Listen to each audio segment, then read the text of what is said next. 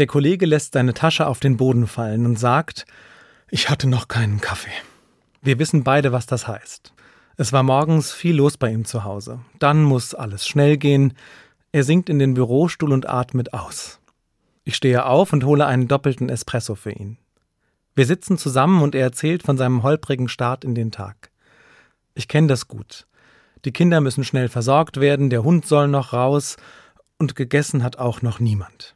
Ich erzähle ihm von einer Freundin, die sich angewöhnt hat, früher aufzustehen als nötig. Um 5.30 Uhr geht ihr Wecker. Die Familie schläft dann noch. So kann sie ganz in Ruhe für sich einen Kaffee trinken. Hier ist Zeit für sie und ihre Gedanken. Sie plant ihren Tag und redet mit Gott. Sie bittet ihn für die, die ihr am Herzen liegen. Sie erzählt ihm, was heute vor ihr liegt. Das erdet sie, sagt sie.